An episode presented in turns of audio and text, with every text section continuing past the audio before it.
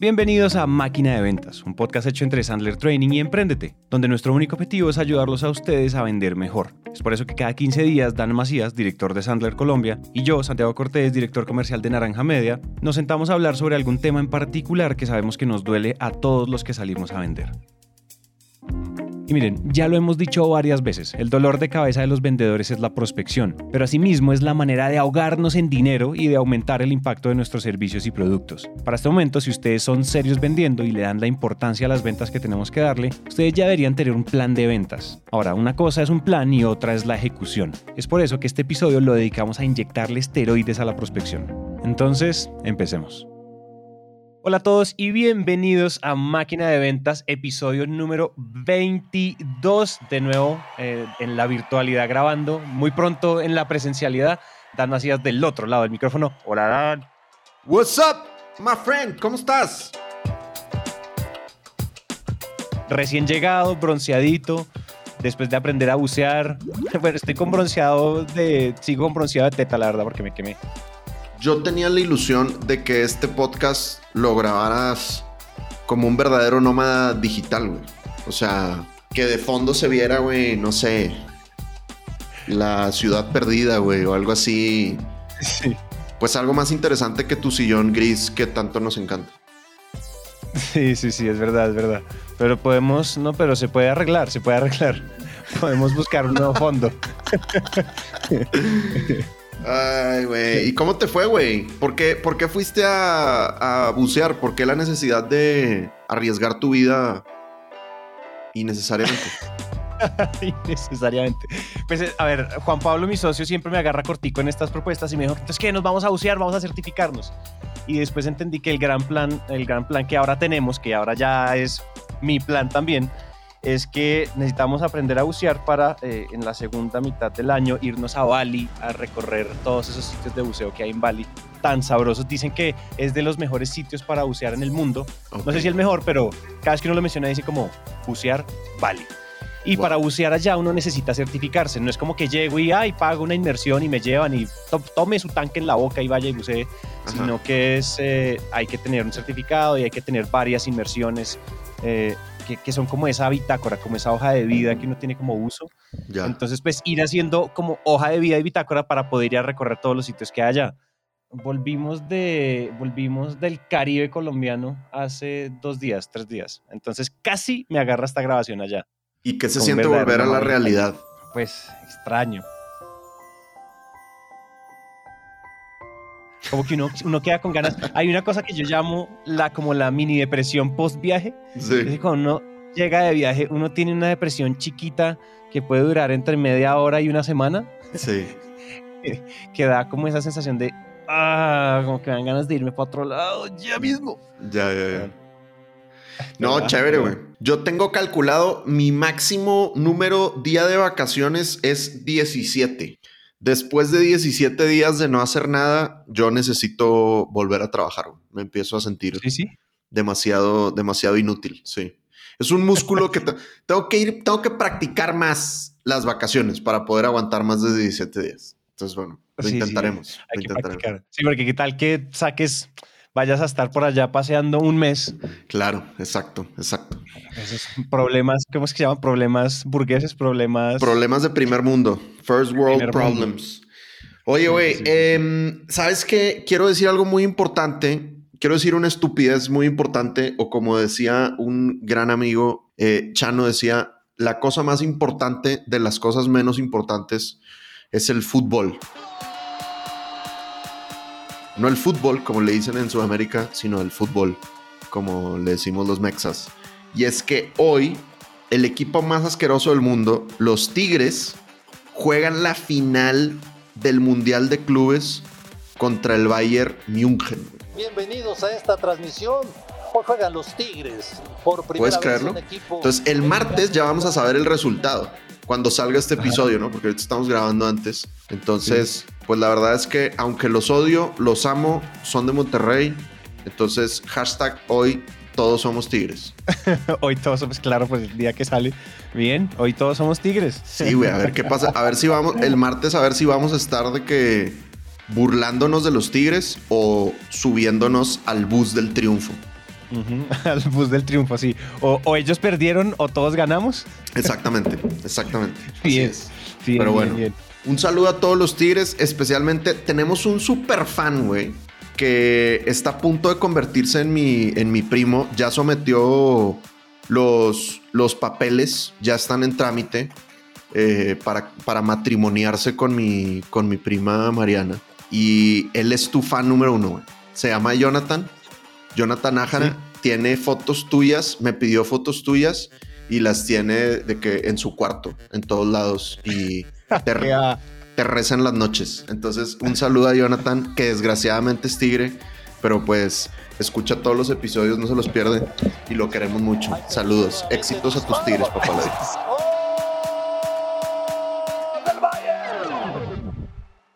Saludos a Jonathan. Y haré todo lo posible para responder todas tus oraciones. Bien, bien, perfecto. Y, sigue mandando fotos.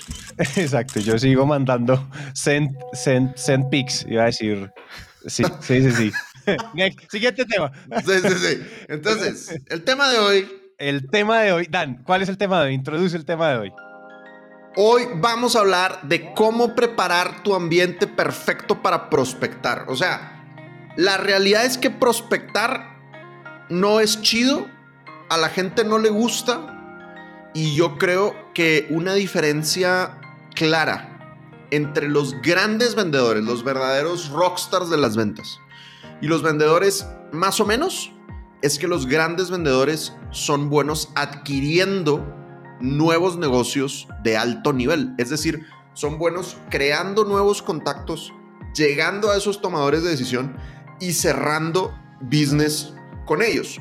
Mientras que los vendedores que son más o menos buenos, o se escucha muy feo la palabra, pero mediocrines, pues muy probablemente se quedan en su zona de confort manejando las cuentas que ya, que ya tienen, ¿no? De hecho, una, una mala señal de reclutamiento, considero yo, para todos los gerentes que nos escuchan es cuando un vendedor pregunta, oye, ¿y me van a asignar cuentas o cuáles son las cuentas que me van a asignar? Si lo está preguntando porque quiere que le asignen las cuentas, digamos, porque eso suena de confort, pues yo diría, sí. súper mala señal, ¿no? Súper mala señal. Em, creo que, insisto, los grandes vendedores son súper buenos prospectando. Y pues a través de los años yo he ido creando mi, forma, mis maneras para sentirme muy a gusto y que la prospección sea más exitosa por el ambiente que yo creo. Entonces, pues les quiero compartir esos tips y pues estoy seguro que tú también, que tú eres un gran prospectador, eh, creo que puedes compartir algunos tips muy, muy chéveres para la audiencia. Hagámoslo, hagámoslo, hagámoslo, pero de una, y eso es algo importante, y es que, y creo que, y me gustaría que, que que nos contaras, ¿te acuerdas de esa regla Sandler que habla de la, de la, de la, de prospectar? Que me parece importante porque es que prospectar es como de amores y odios y la gente se involucra emocionalmente, usualmente nos involucramos emocionalmente con, con el hecho de prospectar y creo que prospectar es, es, de, es emotionless, hay que arrancarle esa emoción y creo que la regla Sandler, ¿cómo es que dice la regla Sandler? Dice... Hay, hay dos reglas muy buenas, una es prospectar no tiene que gustarte, solo tienes que hacerlo. Esa es. A mí me parece que esa es clave. yo no sabía que había otra. Hay varias. Otra, otra que es buenaza es la única manera en la que puedes fracasar al prospectar es no hacerlo. La única manera en la que puedes fracasar al prospectar es no hacerlo. O sea, porque pues todos los grandes vendedores saben que una llamada que no funciona o un rechazo en la prospección de ninguna manera es un fracaso. Es algo que te va a hacer aprender. Entonces, no tendríamos por qué sentirnos mal cuando no me contestan o cuando no quieren tener una reunión conmigo o, alguna cosa así. Entonces, por eso, la única manera en la que vas a, a fracasar prospectando es no hacerlo. No hacerlo. Y esa era una de las cosas que a mí me pasaba al comienzo y es que prospectar no decía como, ¡ah! prospectar. Pero cuando uno entiende que, cuando uno se acuerda que es, hey, necesito es impactar mi comportamiento y no estar llorando sobre los resultados o celebrando incluso, sino, hey, simplemente yo hago la chamba que hay que hacer y eventualmente esas cosas empiezan a, a, ver representadas en los resultados. Entonces, por eso quería que, que, empezaras diciéndonos esa regla y es que simplemente no nos tiene que gustar. Hay que hacerlo, hay que hacerlo. Eso es algo que hay que hacer y punto. Entonces, Dan, ¿cómo empezamos? Sería, empezamos por el tip número uno para crear el ambiente de prospección. Number ones, number ones. Eh, agéndalo en tu calendario y bloquea ese espacio sagrado. Entonces ya hemos hablado en otros capítulos de las horas sagradas de prospección y aquí como el, el énfasis que quiero hacer esta vez es, de verdad en tu calendario tiene que estar el espacio. Es más, yo te diría, yo uso el calendario de, de Apple, no sé qué calendario usen ustedes, pero a mí me gusta marcarlo de un color específico, ¿verdad? O sea, yo tengo mis espacios de prospección con un naranja chillante, ¿verdad? Como alerta, alarma, porque yo creo que esos son los espacios más importantes de mi calendario. A pesar de que tu negocio le estés rompiendo y te estés ahogando de clientes nuevos, la realidad, como nos lo comprobó el año pasado, es que en cualquier momento los clientes pueden dejar de contactarte o si Google o Facebook cambian el algoritmo, tu publicidad ya no empieza a funcionar tan bien o llega otra pandemia y se interrumpe el flujo de gente que te estaba llamando. Entonces, siempre hay que estar prospectando, no necesariamente porque lo necesitas ahorita, sino porque lo vas a necesitar después. Si lo necesitas ahorita, pues no sé qué haces no prospectando, ¿ah? O sea, pues te vas a morir, compadre. Vas, tu empresa va a ser de las estadísticas de las empresas que no duran, pues. Pero si no lo necesitas ahorita, no lo hagas porque lo necesitas ya, sino porque lo vas a necesitar después.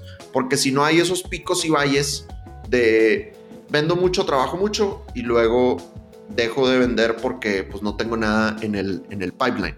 Entonces, bloquea en tu calendario horas sagradas de prospección, escoge un color chévere que te agrade, que te motive y que te diga, oye, alerta, vendedor, estas son las horas más importantes de tu semana. Yo, y yo quiero agregar algo ahí, es que cuando tú me dijiste eso, la primera vez, yo me acuerdo que la primera vez cuando no teníamos máquina de ventas, cuando nada, apenas yo entré, llegamos a Sandler y bueno, todo esto. Yo fui al primer Sales Master y a la primera reunión de Sales Mastery cuando era presencial, en esas viejas épocas en WeWork, de antaño, épocas de antaño, nos reunimos y una de las primeras cosas que dijiste en, ese, en esa sesión era agéndelo sagrado. Así como una agenda sagrado, porque habíamos hablado, yo les, yo les había contado como el grupo, habíamos hablado que yo soy, a mí me gusta mucho leer y la manera en que yo encontré para chupar libro todas las semanas era agendar la lectura en el calendario. Y la conversación terminó eh, volcándose a tú contándonos que efectivamente esa es una buena forma para construir un hábito y es agendarlo. Y la prospección se puede volver un hábito, o la gracia es que se vuelva un hábito. Y yo creo que uno de los hábitos los tiene y ando súper obsesionado con los hábitos y los hábitos se tienen que calendarizar, como que se tienen que agendar. Y eso a mí me cambió la vida en prospección. Yo también tengo bloques. Yo los bloques los decido, o sea, me gustaría poderlos tenerlos fijos a la semana, pero simplemente veo, o sea, yo tengo que agendar tantas horas a la semana y yo busco los huecos que los clientes o las reuniones me hayan dejado en el calendario y pum, pum, pum, pum. No es el ideal, lo ideal sería como siempre los mismos, los mismos días y demás, pero eso a mí me cambió el panorama impresionante, porque además le ayuda a uno no procrastinar. Sí. Porque, ah, no, mañana, mañana. Y otra cosa que complementa esa parte de la agendada en el calendario es lo que habíamos dicho y es, si yo tengo la meta, si en mi, si en mi planeación estratégica de ventas yo tengo que contactar a 10 personas a la semana, ¿cierto? Escribirle, hacer un primer contacto con 10, yo los debo, si no los prospecto, si no lo hago en mi hora sagrada por alguna razón extraña, yo los estoy debiendo. Claro. Porque eso lo hablamos alguna vez. Y es que, ay, no, lo, estoy debiendo tantos, los tengo que pagar. Tengo que pagar los de la semana pasada o tengo que pagar si quedé corto en la meta. Esas dos cosas fueron importantísimas junto con la agenda en el calendario. Buenísimo, buenísimo. Sí, me encanta, me parece, me parece muy chévere. Eh, entonces, fíjate, ya agregaste un segundo tip que es bien importante, ¿no? Y es tener, tener tu meta semanal de contactos nuevos. O sea, acuérdense de la regla Sandler no controles tus resultados, controla tu comportamiento. Al final nuestra meta de ventas, si la cumplimos o no, depende de la cantidad de oportunidades que estamos generando. Si yo solo estoy midiendo mi meta de ventas, estoy llegando muy tarde a la fiesta. Estoy midiendo algo que ya no puedo cambiar. Mientras que si yo mido los indicadores líderes, los leading indicators, que es esta generación de prospectos, pues desde atrás, desde el input, puedo controlar el, el output, ¿no? Entonces, llegar a tu espacio de trabajo y que tú tengas ese número en grande, oye, no sé si es un 3 diario o 10 diarios o 20 diarios, pero un, eh, algo visual que te recuerde cuántos contactos tienes que conseguir ese día, creo que eso algo, puede ser algo súper, súper poderoso, porque no es prospectar sin rumbo, ¿no? Es prospectar, oye, esta es la meta, o sea, hoy voy, voy por esto y, y a darle con todo, ¿no? Entonces, bueno, grande ese segundo tip que, añadiste, Santi. Tercer tip, güey. Tercer tip. Escribe un guion que te haga trabajar en tu actitud al inicio de tu prospección, antes de que empieces a, a prospectar. Hay un cortometraje que hizo Nike. ¿Cuándo fue, güey? No me acuerdo. Hace como. Creo que para las Olimpiadas, hace como 3, 4 años lo está impresionante. Se llama The Game Before the Game. El juego antes del juego. Dije Nike, mentiras. Lo hizo Beats cuando Apple compró Beats, los audífonos. Y es un cortometraje como de 7 minutos en donde ves a todos los deportistas más impresionantes del mundo, ¿verdad? Eh, obviamente sale Chicharito, reverencia a Chicharito. Pero sale, por ejemplo, Serena Williams, eh, sale Schwansteiger, o sea, sale gente muy poderosa cómo se preparan mentalmente antes de sus partidos. Entonces, es importante entender que la prospección es clave, pero es todavía más clave lo que yo me voy a decir a mí mismo antes de la prospección. Porque hay estudios que dicen que hasta el 80% de lo que nos decimos es negativo. Entonces, muchas veces yo no me preparo mentalmente para prospectar. O sea, yo veo en mi calendario, tengo que prospectar y ya empecé a perder la batalla. Ya empecé a decir, odio prospectar. Ay, los tomadores de decisión no van a querer hablar conmigo. Me caen mal las o los recepcionistas que contestan el teléfono. Entonces, imagínate, güey, o sea, me empiezo a ahogar yo mismo en pensamientos miserables que evidentemente a la hora que voy a prospectar, pues van a afectar terriblemente mi desempeño. Entonces, mi sugerencia es, dos cosas. Número uno, escribe un guion, ¿no? Entonces, por ejemplo, yo tengo un guion que es, mi misión es transformar la vida de las personas a través del entrenamiento y el reforzamiento para que tengan vidas más ricas. Mis cursos generan por lo menos 10 veces el dinero de la inversión que hacen en mí. Los gerentes generales y gerentes comerciales están sumamente interesados en conversar conmigo. Es probable que mi llamada sea la mejor que reciban este día. Y la digo varias veces, antes de empezar a prospectar porque necesito recordármelo para, para, crear, para creérmela. Y realmente lo creo. Al principio no lo creía. Ojo, ¿no? Cuando yo llegué a Colombia y nadie me conocía y nadie conocía a Sandler, no me lo creía tanto, pero lo repetía, lo repetía, lo repetía. Entonces hay que trabajar en la, en la actitud. Entonces, un guion puede ser algo bien poderoso. Y lo otro es, en tu espacio de trabajo, pues recuérdate visualmente las cosas por las cuales estás prospectando. O sea, nuestra motivación no debe de ser la meta de la compañía a menos que seamos los dueños de la compañía. Entonces, si somos los dueños de la compañía, buenísimo porque generalmente las metas de la compañía pues están atadas a mi vida personal, a mis metas personales. Pero si yo no soy el dueño de la compañía, si yo soy un vendedor empleado, pues probablemente las metas de la compañía no van a ser lo suficientemente motivadoras porque no dejan de ser un número. Entonces, ¿Tú por qué lo estás haciendo? ¿Lo estás haciendo por tu pareja? ¿Lo estás haciendo por tus hijos? ¿Lo estás haciendo porque crees verdaderamente que tu producto y tu servicio impacta al mundo? Pero si tú con imágenes, con temas visuales, pones algunos cuadros, algunas fotos, que a la hora que estés prospectando y estés sufriendo porque te estén tratando feo, tú puedes voltear a ver y acordarte por qué lo estás haciendo, creo que eso puede ayudar bastante. Entonces, trabajar en tu actitud. Y yo creo que, ¿sabes qué me parece a mí, Dan, con ese tema? Eso podría ser toda una temporada de episodios hablando de la actitud. Porque es que eso es, el otro día estaba hablando con Pablo Jacobsen de, un podcast que se llama Máximo Desempeño, no sé si de pronto algunos de nuestros oyentes lo han escuchado él también, él se obsesionó después de haber pasado por un montón de, por, pasar una carrera absolutamente exitosa en medios, él fue uno de los que creó Soho, él dirigió la revista Maxim, dirigió el área de comunicaciones de Bodytech, bueno, este hombre es impresionante. En un momento le entra la obsesión por la ciencia detrás del desempeño y el potencial humano de qué es lo que hay detrás de la gente de más alto desempeño. Y um, escribió un libro, es más, me lo regaló, lo tengo aquí, se llama Máximo Desempeño. Y entonces él me estaba contando, ayer estábamos hablando y él decía que investigando para escribir este libro, él se comió como ciento y pucho de libros, o sea, y habló con yo no sé cuánta gente, se fue hasta yo no sé dónde, bueno, ¿sabes? Investigador así de esos que se obsesionó por desenterrar el, el, tema. Y entonces él contaba, me contaba ayer que, es más, podríamos incluso invitarlo a un, a un episodio algún día.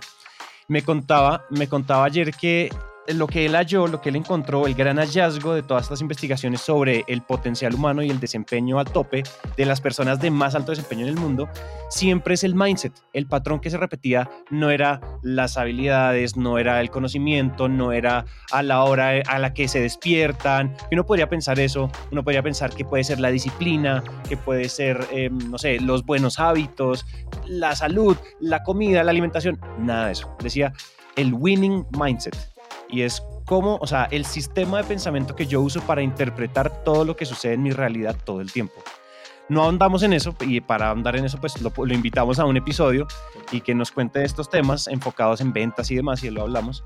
Pero él decía eso y yo creo que trabajar en, en el mindset nunca va a sobrar nunca va a sobrar. El esfuerzo, el libro que uno se lee, el coach que uno contrata. Tú nos contabas en el episodio pasado, le pagas una lana larguísima a una coach de alto desempeño para que te mantenga, ¿cómo es que Para que te mantenga en friega. pues es. eso, eso, nunca es plata perdida, es que me acordé de esa así. Nunca es plata perdida, eso siempre, siempre es una buena inversión. Cada libro que uno se compra de eso, obviamente hay unos que son libros basura y habrá que filtrar, pero yo creo que y una de las cosas que a mí realmente me cambió la vida fue trabajarle a eso primero más que trabajar en, en, ser el mejor sacando cinco en la universidad, en nada de eso siento que ha impactado hoy lo que yo hago. A mí se me olvidó todo lo que aprendí en la universidad, pero, o sea, pero todo lo que yo le he metido a mi cabeza de cómo interpretar mi realidad, eso es lo que, lo que nos ha ayudado a avanzar y lo que nos ha ayudado a llegar a, donde está hasta ahora, hasta donde vamos, porque todavía falta mucho. Claro. Yo sí quisiera, yo quisiera el, el súper, súper resaltador en esa parte. Trabajar en la actitud es una, es una tarea que nunca acaba, además. Total, y, sabes que ahí te complemento con, con algo que dice mi gurú San Brandon Bouchard. Él le llama The Competence Confidence Loop, eh, como el círculo de la autoconfianza y de la competencia. Y entonces dice él, oye, muchas veces cuando nosotros queremos hacer algo, nuestra actitud no es tan buena porque no tenemos autoconfianza en nosotros mismos, ¿no? por ejemplo, todos los nuevos vendedores que nos están escuchando, pues muy probablemente su autoconfianza con la prospección, pues no es muy alta, ¿no? Como no, no me siento muy, no me siento muy a gusto, que es como yo me siento respecto al buceo. O sea, entonces, eh, ¿qué es lo que tienes que hacer para crear un ciclo positivo y mejorar tu actitud? Para aumentar tu, tu autoconfianza, tu confidence, tienes que meterle competence, tienes que meterle competencia, es decir, tienes que volverte técnicamente mejor. En la medida en que tú te vuelves mejor, tu autoconfianza mejora un poquito. Y como tu autoconfianza mejora un poquito, entonces te vuelves, tienes más herramientas para volverte más competente. Y empiezas a hacer ese círculo virtuoso. No podemos pensar que la actitud y la autoconfianza van a llegar solas. La actitud y la autoconfianza reales van a llegar con la práctica, porque la práctica es lo que nos va a volver más competentes, ¿no? No me acuerdo si les conté la vez pasada, pero una de las cosas que, que, aprendí, que empecé a hacer gracias a, mi coach, y es un sueño que yo tenía desde hace muchos años, pero no lo había ejecutado, es que aprendí, eh, estoy, aprendí, el vato bien soberbio, estoy empezando a iniciar el comienzo del aprendizaje del portugués, ¿ok? Entonces, Llevo como seis horas de clases de portugués y pues ahorita me siento más cómodo aventándole unas frasecillas de portugués a mi profesora que pues obviamente en la primera y en la segunda clase no, no me atrevía. Y yo les garantizo que en tres meses me voy a sentir muy a gusto defendiéndome en portugués, no hablando súper portugués, pero defendiéndome en portugués. Tengo un viaje en mayo a Portugal. Dios, pandemia, por favor, apiádense de mí. Permítelo. Y permitan que ese viaje suceda. Pero yo, yo creo que va, en Portugal voy a poder hablar portugués por ese círculo de la autoconfianza y la competencia. Entonces, si quieres tener más autoconfianza, empieza a practicar, empieza a volverte más competente. Y lo mismo me pasaría con el, con el buceo, güey. O sea, ahorita me da, me da pavor, güey, me da mucho miedo, pero pues si algún día contratas a una serie de brujos que me hagan vudú y me convences de ir a bucear, pues seguramente a la tercera buceada, mi autoconfianza con respecto al buceo va a ser mucho mayor que la que tengo ahorita. Entonces, lo mismo con la prospección. ¿Quieres tener mayor autoconfianza? Empieza a prospectar para que te vuelvas más competente, para que técnicamente te vuelvas, te vuelvas mejor, ¿verdad? Es que yo echándole sal y pimienta a lo que acabas de decir también, una de las cosas que, que yo he visto que es súper importante, y esto lo dijo, lo dijo Daniel Bilbao, el, de, el, fundador de Trora, nosotros tenemos un podcast que se llama El universo de Trora, historia de una startup, es la historia de Trora y demás, y él decía, miren, nosotros, o sea, una de las cosas que pasa con los, con la, con los startuperos que emprenden después de haber vendido su primera empresa, es que ellos ya normalizaron el éxito. Y eso, o sea, pegado a lo que tú dices, cuando uno ya sabe, cuando uno ya, tiene, ya es competente y uno tiene la confianza y uno empieza a lograr cosas, uno se tiene que acordar muy bien de la sensación corporal, mental, emocional que me dio, que me dio lograr esas cosas. Entonces, y él decía, eso es lo que uno hace para habituarse o normalizar el éxito. La gente que normaliza el éxito, pues de alguna manera lo atrae, no, no, o sea, no lo, no lo repele porque ya sabe que, ya sabe que si yo, o sea, cuando a mí me piden cotización es porque vendí, vendí así sea un sí o un no, yo ya sé cómo se siente cerrar un contrato grande, ¿sí? Porque ya lo hice una vez, porque me volví competente, ¿no? Me entrené, me volví competente, cerré el primero y atesoré mucho en la sensación del primer cierre, del primer gran cliente, del primer Fortune 500, la atesoré. ¡Prum! Llega el siguiente Fortune 500 y eso ya es como, mira, mira, Así, así, uno tras otro, uno tras otro, porque uno normaliza esa emoción y uno normaliza esa sensación. Y eso me parece muy importante que lo tengan en cuenta y es en ese loop, mm, como meter en ese loop de competencia y de confianza, como atesorar o muy, o, o, o escriban, lo hagan journaling, tengan su diario, lo que sea, su diario de ventas, y escriban cómo se siente la sensación de cerrar un cliente, porque esa es la sensación que después genera energías y genera electricidad y genera todo, y, para, y normalizar el éxito, porque en Colombia decimos una frase que es súper, sí, es muy de refrán popular, pero es plata llama plata, que es lo mismo y es cuando uno, o sea, cuando uno eh, es, no tiene cero pesos, tiene menos 50 mil dólares en la cuenta, porque es más endeudado, pues hacerte el, el, pajazo mental de que eres millonario, soy abundante, pues es muy duro. Entonces lo que hay que hacer es empezar a normalizar. Al comienzo uno se dice algunas mentirillas. O sea, yo me digo, o sea, yo no llevaba ni dos meses en Sandler y yo en la ducha en pelota abría los brazos y decía, soy el mejor vendedor de podcast de Latinoamérica. Y eventualmente va a ser así. Pero, pero yo creo que esas cosas, acordándose uno de, la, de, de cómo se siente el éxito en ese momento, atesorarlo y tenerlo muy bien redactado es súper poderoso. Porque después uno las evoca solas, las vuelve un hábito sentirse así. Claro. Sí, me encanta. Y sabes que eh, buena introducción para el siguiente tip que es el poder del lenguaje corporal, el poder del lenguaje corporal. Entonces, hay una charla en TED que se volvió muy famosa eh, de Amy Cuddy, una chica que trabajaba en, Harvard y su charla se llama Tu lenguaje corporal puede configurar quién eres. Entonces vayan y googleen esa charla. Amy Cuddy, se escribe ella, Amy Cuddy, eh, con Y al final. Y lo que ella dice es, en el reino animal, cuando algún animal se va a enfrentar a algo complicado, digamos, algún obstáculo, hace posiciones amplias, ¿no? O sea, piensa en un, en un gorila, cuando un gorila está retando, ¿verdad? A alguien o a algo exacto. O sea, como que a pesar de que siempre está encorvado, se, se levanta, ¿no? Y abre, y abre los brazos. Eh, tipo el trailer de King Kong contra Godzilla, que está impresionante. Estoy muy emocionado. Este, mientras que cuando un animal se siente atemorizado, hace una. se hace, se hace chiquito, ¿no? O sea es muy similar a una posición fetal, ¿no? Como que, no, como que no, nos hacemos pequeños como si estuviéramos en el vientre de nuestra mamá y es un poco como diciendo, no estoy listo para salir al mundo, ¿no? No, no me siento protegido, quiero, quiero quedarme aquí cubierto porque tengo miedo. Y lo interesante es que en la prospección, cuando yo estoy haciendo llamadas, si yo estoy sentado en mi escritorio y levanto el teléfono, si ustedes lo piensan, esa posición no es muy diferente a una posición fetal. O sea, estás muy similar haciéndote chiquito. Realmente no hay, no hay mucha diferencia en los centímetros de movimiento de tus extremidades, ¿no? Entonces, ¿cuál es la recomendación? Pues en vez de que le digas a tu cuerpo con esa posición, no estás listo, no estás preparado, haz las llamadas de pie y haz posiciones amplias, ¿no? Lo que tú sugerías, o sea, oye, si lo quieres hacer en la ducha para mentalizarte antes, buenísimo, y si no, oye, antes de empezar, abre los brazos o haz posición de Superman, o sea, haz posiciones amplias y siempre haz las llamadas de pie. Me acuerdo mucho un, cuate que entrené hace, hace muchos años, Adrián, nos comentaba que él había sido vendedor en un call center y que un día les hicieron un festejo a los top vendedores de ese, de ese call center, ¿no? Entonces, nada, pues, les trajeron torta, pastel, dependiendo del país en el que vivan. Convivieron, ¿verdad? Y echaron eh, unos drinks y, luego regresaron a trabajar. Y Adrián siempre hacía las llamadas de pie, güey.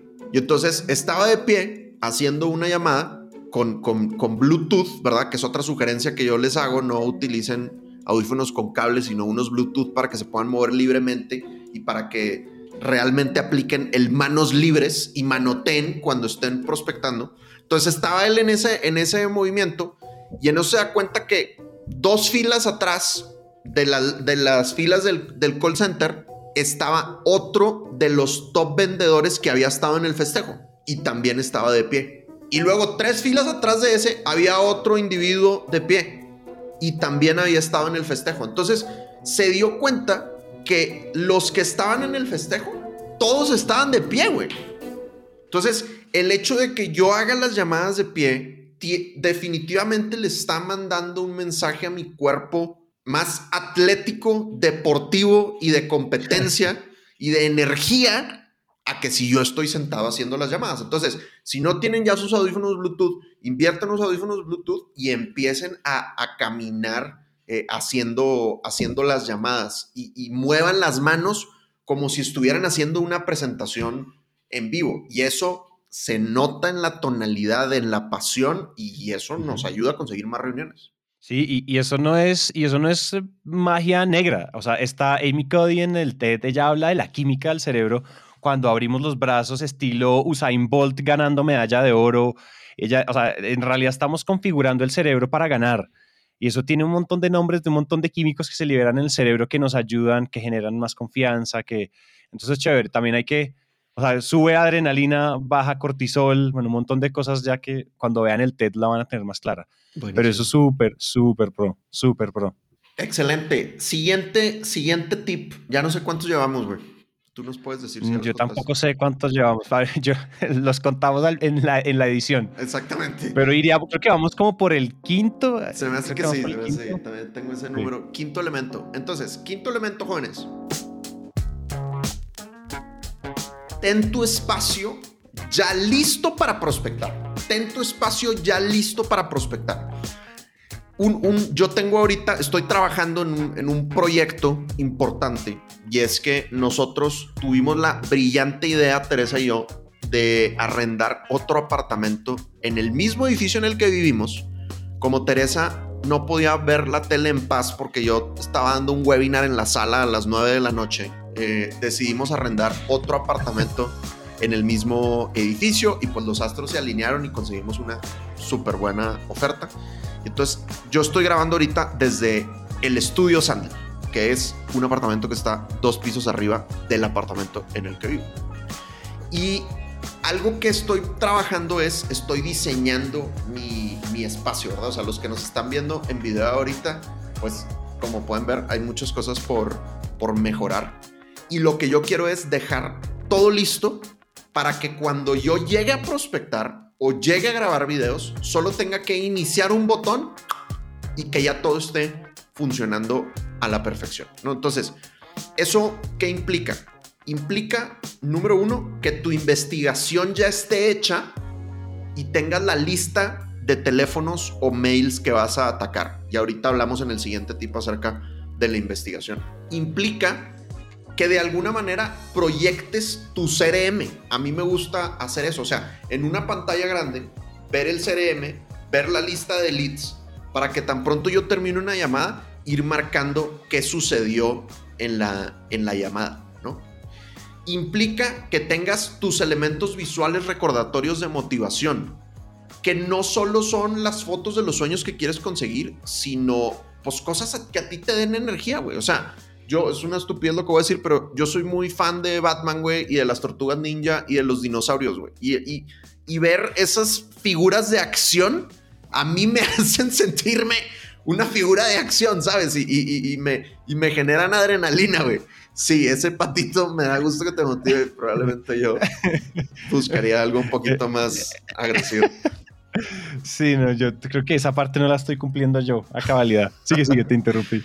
Eh, y cualquier cosa que a ti te haga, y, bueno, y lo otro es la, la decoración, ¿no? O sea, yo ahorita me estoy inspirando mucho, si ustedes buscan eh, Gamer Setup, Gamer Setup, ¿verdad? Y buscan en, Instagram o en Pinterest, o sea, los vatos que realmente le meten lana, güey, a, a los videojuegos, tienen unos cuartos de juego con iluminación y con un sillón impresionante y unas pantallas súper guau pues seguramente esos vatos ganan campeonatos de, videojuegos porque todo su ambiente los está motivando a eso. Entonces, si yo prospecto en el cuarto de mi casa que sobraba, o prospecto en el closet, o prospecto en la sala, puede ser que mi motivación no sea suficiente, porque no es un espacio diseñado para eso, es un espacio diseñado para otra cosa.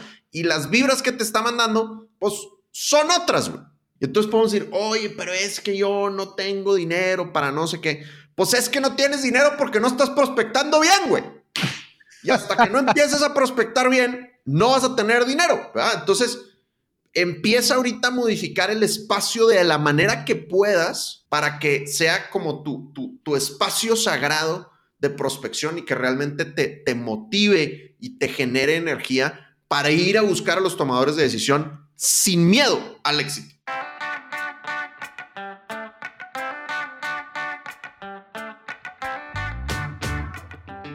Mira que incluso, incluso anécdota rápida.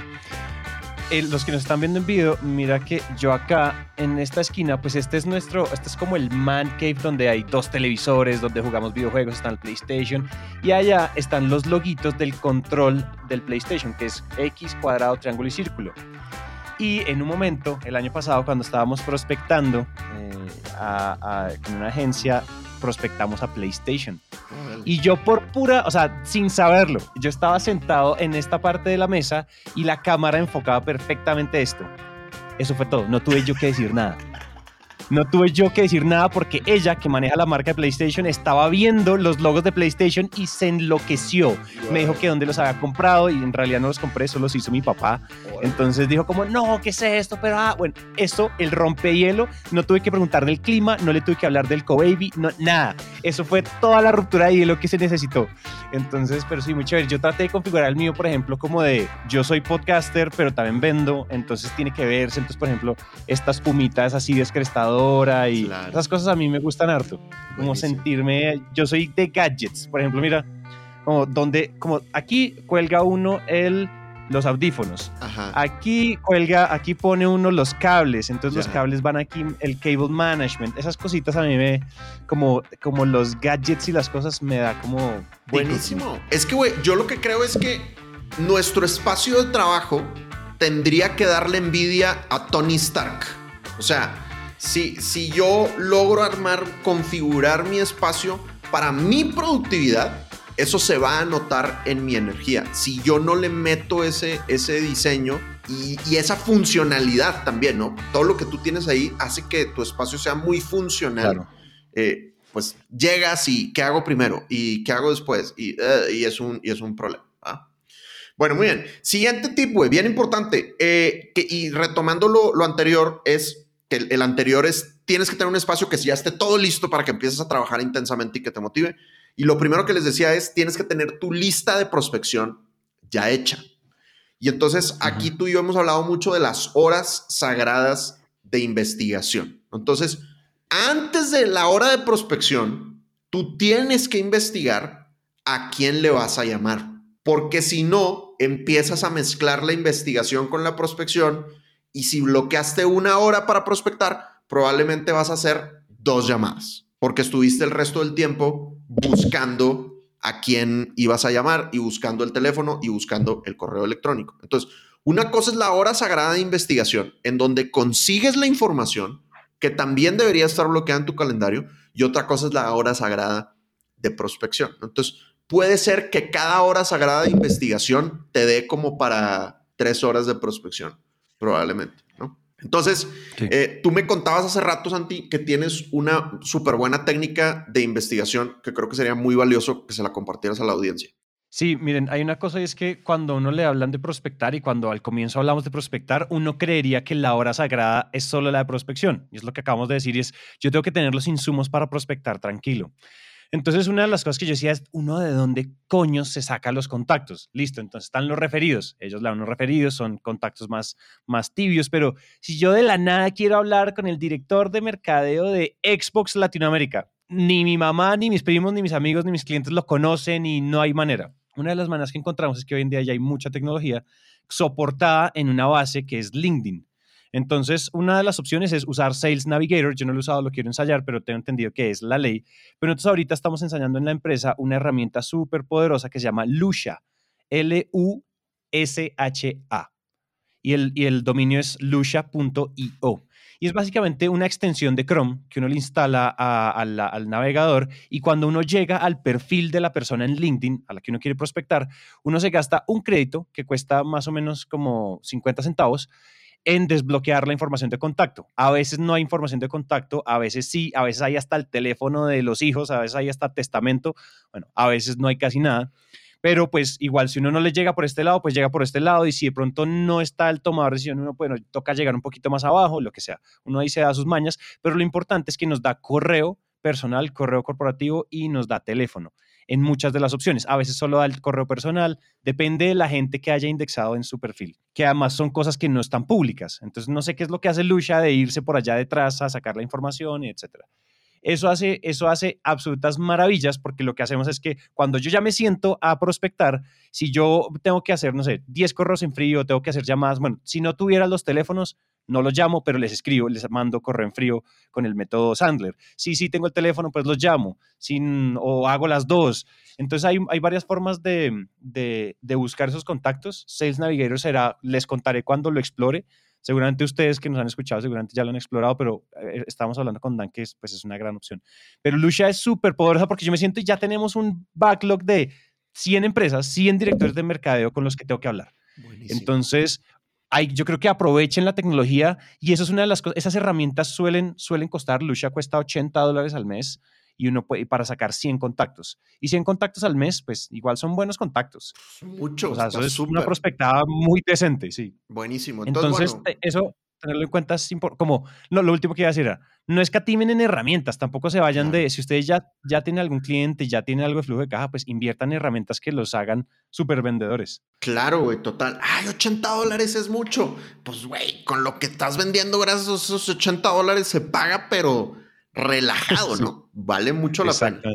Buenísimo. Exactamente. Otro tip, conviértelo en un juego o en una competencia con tu equipo conviértelo en un juego, en una competencia con tu equipo. Entonces, si tienes equipo de ventas, lo que pueden hacer es que sus horas sagradas de prospección coincidan y ya sea que se vean virtualmente o si las leyes de salud lo permiten en su lugar de trabajo, que se vean en el mismo espacio y que tengan un tablero en donde vayan marcando, ¿no? ¿Cuántas llamadas has hecho? ¿Cuántas llamadas, cuántas citas has conseguido? O sea, llamadas has hecho, llamadas que has hecho es una señal de triunfo. No importa si te contestaron, no importa si te rechazaron, no importa, güey. El hecho de que hiciste la llamada, acordémonos, la única manera en la que vamos a fracasar al prospectar es no hacerlo. Entonces, el hecho de hacer una llamada es buenísimo. Entonces, marcas cuántas llamadas has hecho, cuántas citas has conseguido, un siguiente indicador obviamente muy bueno, y un tercer indicador que no se nos puede olvidar, cuántos referidos has pedido en las llamadas. ¿Cuántos referidos has mm. pedido en las llamadas? Muy importante. Y sobre todo le tienes que pedir referidos a la gente que te dice que no. Si por cualquier motivo te dice no me interesa, no me duele, muchas gracias, perfecto. Oye, ya que yo no te puedo ayudar a ti, tal vez tú sí me puedas ayudar a mí. Conoces a alguien que pudiera estar interesado en lo que nosotros ofrecemos. Y es sorprendente cómo hay gente que no está interesada en tu producto, pero te dan referidos. Porque hiciste un buen comercial de 30 segundos. Si no has hecho bien tu comercial de 30 segundos, lánzate a escuchar el episodio 1 de Máquina de Ventas. Pero con tu buen comercial de 30 segundos, muchas veces la gente, aunque no les duele a ellos, dicen, ah, pero a mi tío sí le duele, o a mi amigo sí le duele, o a mi prima sí le duele. Y te pasan, te pasan el contacto. Entonces, esos tres indicadores a mí me gusta medirlos y pues ya depende de la, de la dinámica de tu equipo y de los estilos de comunicación, pero le puedes meter competencia o juego, ¿verdad? Oye, a final de mes el que perdió paga las cervezas o, o el que ganó no sé qué. O sea, pero es, es chévere prospectar en equipo, a mí me parece que es chévere. El problema que me pasa a mí en Naranja Media es que mi equipo comercial. Mira, mira mi equipo comercial. yo, somos yo con yo con yo. Claro. Pero igual, creo que debe ser- eso sería genial, sí. Ah, en algún momento tendré, cuando tengamos más capacidad de producción, tendré equipo comercial. Uh, Eso. algún día.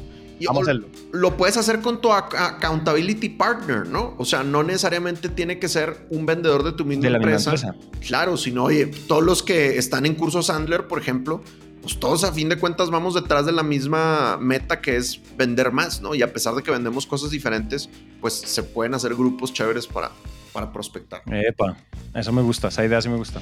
Último tip, último tip. Listo. asegúrate de estar físicamente preparado. Eso es bien importante, güey. O sea, prospectar es súper desgastante. O sea, prospectar requiere mucha energía mental y mucha energía física. Entonces, asegúrate antes de tus horas sagradas de prospección, oye, tienes que haber dormido bien, tienes que haberte alimentado bien, tienes que haber estado haciendo ejercicio, ya sea esa mañana o el día anterior, para que las drogas positivas estén corriendo por tu cuerpo. Porque si tú estás enguayabado, crudo, con resaca, o como le digan en tu tierra de origen, pues obviamente tu prospección no, no va a ser tan buena, ¿no? Fíjate, otra de las cosas que estoy trabajando con mi coach, le dije, coach, ya quiero bajar a mi consumo de alcohol, güey. O sea,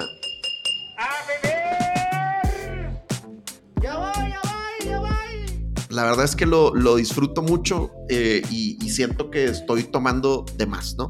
¿no? Ahorita no, pero sí ha habido épocas en mi vida en donde he tomado todos los días, güey. O sea, no nada serio, pues, pero oye, una cheve todos los días, ¿das de cuenta? Entonces, bueno, ahorita no estoy en ese momento. Entonces, total que acordamos en tomar tres días por semana una máxima cantidad de drinks, máximo 17 drinks. No, no sé qué, menos drinks, obviamente. ¿verdad? Y entonces yo le dije, ah, bueno, pues jueves, me dice, solo el fin de semana. Y yo, va, jueves, viernes, sábado y domingo. Y me dice, güey, el fin de semana empieza el viernes. Y yo, sí, pero es que en Latinoamérica tenemos el jueves. O sea, empieza el jueves propiamente el fin de semana. Me dice, está bien, güey, si quieres tomar el jueves, ok, pero entonces no vas a tomar el domingo. Y yo, ¿cómo? Pero si el domingo me encanta salir a restaurantes con terraza. Le dije, por favor, una cerveza. Me dice, no, no puedes tomar el domingo. Y está bien, güey, por eso le pago, ¿ah? para que me exija y para que me saque de mi zona de, de confort. Y me decía algo que me, que me golpeó positivamente. Me dijo, tienes que estar 100% preparado para el lunes. El lunes es día de trabajo. Si tú tomas el día anterior, aunque no tomes mucho, eso afecta tu desempeño físico. Entonces, no le estoy diciendo que no tomen en domingo, jóvenes. Si quieren tomar en domingo, hagan lo que quieran. Pero el punto es, pro- cuando vas a prospectar, tu físico tiene que estar muy bien. Tienes que tener la energía necesaria para prospectar. Entonces, asegúrate de que tengas tus rituales de salud previos. Porque, pues, Sí. si tienes flojera física, pues tu prospección probablemente no va a ser tan positiva. Es verdad, es verdad, muy cierto. En la, y, eso, y de eso hablamos en un episodio, eh, tener un Miracle Morning eh, poderoso, porque hacer ejercicio, meditar, o sea, cada quien elige el orden y qué hace, y o tener el espacio, como tener el espacio para uno, eh, de, no sé, por ejemplo, yo de 6 de la mañana a 9 de la mañana no respondo WhatsApp, no respondo Telegram, no respondo correos, no respondo nada, porque es el me time, ¿no? Es como estoy yo con yo, y pues yo no quiero que nadie me ande jodiendo. Entonces, y respondiendo, porque si no, uno se embala como en la cadena de trabajo otra vez de "Brr, responder y los clientes y no sé qué, y los incendios. Ey, los incendios se pueden empezar a apagar desde las 9 o desde la hora que ustedes digan. Claro. Sí, o sea, como lo que hablamos incluso de productividad la vez pasada. Yo respondo mensajes después del mediodía. Y así tengo un, o sea, de, de, de 6 a 9 tengo mi mañana milagrosa. De 9 a mediodía, trabajo profundo, deep work. taca, taca, taca. Y después ya me pongo con los incendios y con la cosa. Entonces creo que eso que hablamos, Miracle Morning, de nuevo, recomendadísimo. ¿Cuál es el autor de Miracle Morning? Hal? Elrod. Hal Elrod. Importantísimo. Oye, pues podemos decir que lo tenemos. Lo tenemos. De nuevo. Último regalo, jóvenes, bien importante algo antes de declarar oficialmente que lo tenemos. eh, estoy lanzando ahorita un curso de prospección gratuito. Un curso de prospección gratuito. Entonces, entonces por favor, láncense a www.sandlerdanmacías.com diagonal recursos. www.sandlerdanmacías.com diagonal recursos. Inscríbanse a la fórmula 3x3. La fórmula 3x3 es un curso de tres videos y tres herramientas gratis para que aprendan a prospectar más y mejor. Entonces, eh, regalo para todo nuestro auditorio. Láncense por favor a www.sandarmacías.com diagonal recursos y descarguen o regístrense más bien a la fórmula 3x3. De una, de una. Y oficial, el anterior ya no contó. Ahora sí, Necesito tener esto. ahora así. sí. Lo tenemos. Lo tenemos, sin duda.